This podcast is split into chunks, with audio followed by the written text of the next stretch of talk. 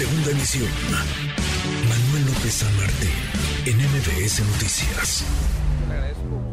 Con nosotros y que haya conversar sobre lo que se está haciendo, que es mucho en materia turística en el estado de Colima. El ingeniero Jorge Padilla, secretario de Turismo de Colima. Gracias, Jorge, secretario. Muchas gracias. ¿Cómo te va? Pues bien contento de estar con ustedes, felicitarte por tus seis años. Ahorita Gracias. escuché y me comentaban que justo Gracias. hoy estás Justo cumpliendo seis años, seis entonces años al aire. pues muy agradecido de poder llegar por tu medio a tanta gente que les gracias. escucha. Muchas gracias por estar acá con nosotros. Eh, ¿Cómo vas viendo el tianguis y de qué tamaño es la oferta eh, turística? Porque uno piensa, a ver, en Colima y piensas en Manzanillo, pero Claro. sé que va mucho más allá de eso. Sí, claro. Mira, el trabajo que estamos haciendo en Colima desde que entramos a, a esta etapa de gobierno es justamente transmitir el tema turístico de, Co- de Colima como una experiencia integral. Colima, lo que conocemos es Manzanillo por sus playas y también porque es el puerto que mueve más carga en México.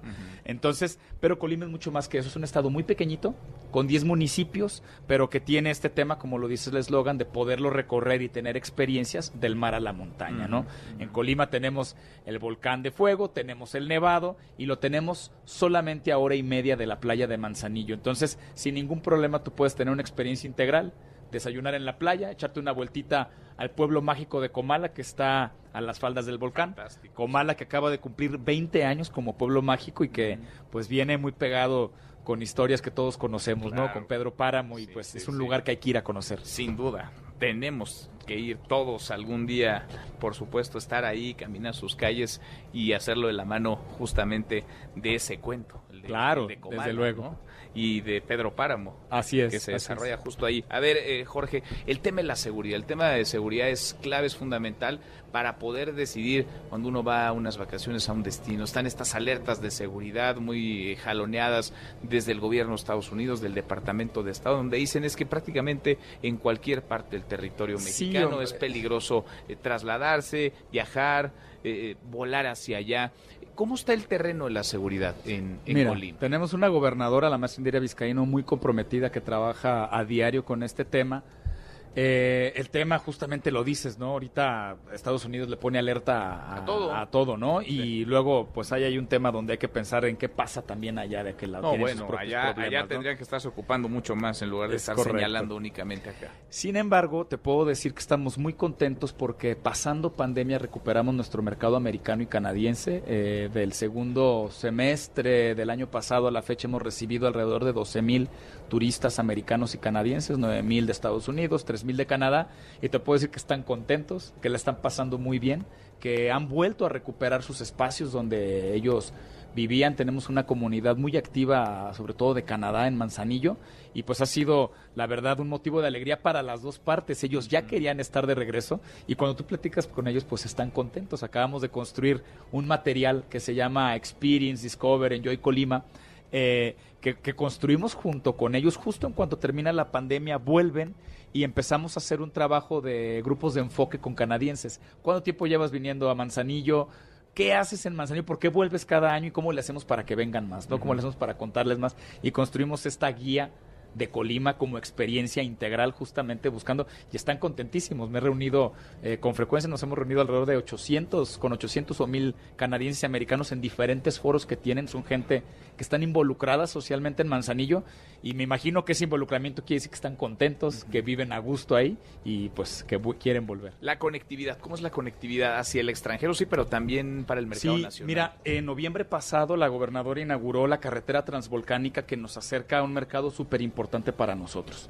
Eh, Manzanillo es de alguna manera la playa de Guadalajara. ¿no? Hay muchísima gente de Guadalajara que históricamente sus vacaciones las vivía en Manzanillo y en noviembre pasado se abrieron dos carriles nuevos, eh, así que puedes llegar con dos carriles completitos desde Guadalajara hasta la ciudad de Manzanillo. Estábamos a tres horas, a tres horas, ahora estamos a dos horas y media. Ah, muy bien. Entonces eso por un lado, el el 90% de nuestro turismo llega por carretera, entonces es bien importante, nos acerca al Bajío, a Ciudad de México y lo obvio, ¿no? Pero de inmediato a Guadalajara. Y por otro lado puedes llegar por avión. Tenemos Aeropuerto Nacional en Colima. Recientemente eh, inauguramos vuelo con Aeroméxico de Ciudad de México a Colima, todos los días volamos. Y eh, a Tijuana con Volaris. Ah, mira. Entonces, estamos muy cerca del mercado, y, este, de la gente de Tijuana, de la gente de San Diego, Los Ángeles, etcétera. Eh, y al Aeropuerto Internacional de Manzanillo también volamos hacia Ciudad de México todos los días, a Los Ángeles, a Houston, en esta temporada a Calgary. Tenemos nuestro vuelo por temporada pues a Calgary, dos veces por semana. Quienes andan buscando el calorcito. Sí, pues se vienen, literal se vienen corriendo. La primera respuesta que nos daban estos grupos de enfoque era ¿por qué vienes a, Manzanillo? Porque hace mucho frío en Calgary. No era la, primerita, ¿no? Pues sí, como, como no. A ver, nos dices todo lo que han hecho. ¿Dónde ves los retos? ¿Qué, qué retos tienen enfrente? Eh, tienen afortunadamente varios años todavía por delante, digamos, en la administración pública, en el gobierno del Estado. ¿Qué ves? ¿Qué ves por delante como reto? Mira, el reto principal de Colima es justamente el tema de conectividad. Eh, ayer tuvimos la asamblea de ACETUR y hacía un posicionamiento con los compañeros y compañeras secretarios, se lo hacía al licenciado Miguel Torruco. Somos el Estado que tiene menos población en México. Tenemos 730 mil, según datos del INEGI del 2020. No sé si ya estamos poquito más abajo que otro Estado, pero somos el Estado con menos población y eso plantea eh, un tema presupuestal muy específico en términos de gobierno del Estado, ¿no? Tienes el presupuesto que tienes, de acuerdo, entre otras cosas, a la población que, que tienes el Estado.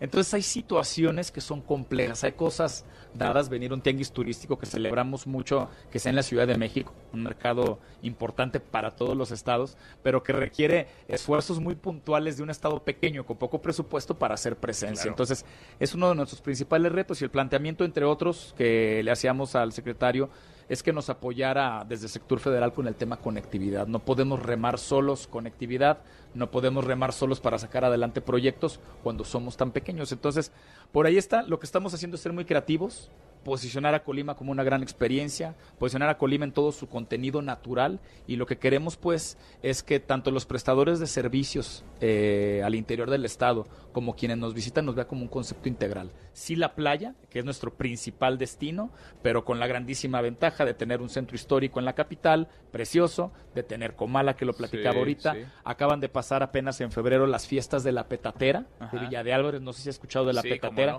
La petatera es la artesanía más grande del mundo se hace todos los años, se monta y se desmonta y es eh, una plaza de toros donde hay fiestas enormes. Entonces, hay riqueza cultural, riqueza gastronómica, les decía hace ratito antes de entrar a entrevista, la mejor sal de México se hace en Cuyutlán. Ah, mira. La mejor sal de México se hace en Colima, no lo digo yo, lo dicen los chefs. Al restaurante que tú vayas el día de hoy eh, de los mejores chefs acá de Ciudad de México, estoy seguro que están utilizando sal de Cuyutla. Pues vale la pena por múltiples razones, por las playas, por los pueblos mágicos, por el volcán de fuego, por eh, la comida. Así es. Vaya, hay una oferta por la bebida, ni se Totalmente. Hay mucho, mucho Somos el tercer productor de cerveza artesanal en México. Así de pequeñitos como somos, somos el tercer productor en México de cerveza artesanal que se hace con agua volcánica. Las características de la cerveza de Colima son especiales por el volcán también. Interesantísimo. Jorge, qué gusto recibirte. Muchas gracias por platicar con nosotros. Gracias a ti, un placer. Buenas tardes. Redes sociales para que siga en contacto: Twitter, Facebook y TikTok. M. López San Martín.